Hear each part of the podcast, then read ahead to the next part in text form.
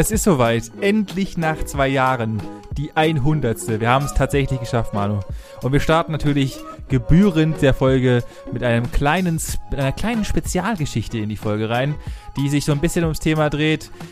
That escalated quickly, würde ich mal sagen, wenn der Freitagabend nach dem Pub mal wieder ein bisschen anders läuft als gedacht. Ja, Benny, da hast du vollkommen recht. Wir haben die 100 endlich voll gemacht. Und nach deiner tollen Geschichte, die uns alle wieder bis in die Augen geöffnet hat, halte ich ja natürlich die Lobeshymne auf deine bzw. eure Wohnung.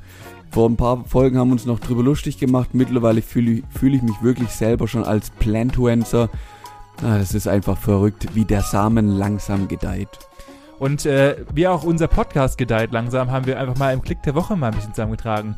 Es wurde sind 100 Folgen geworden. Wir haben seit zwei Jahren hocken wir jede Woche zusammen und dachten einfach, das gönnen wir uns mal. Die Folge ist eine ganz gemütliche und wir lassen nur ein bisschen mal zurückschauen auf das, was so ein bisschen passiert ist.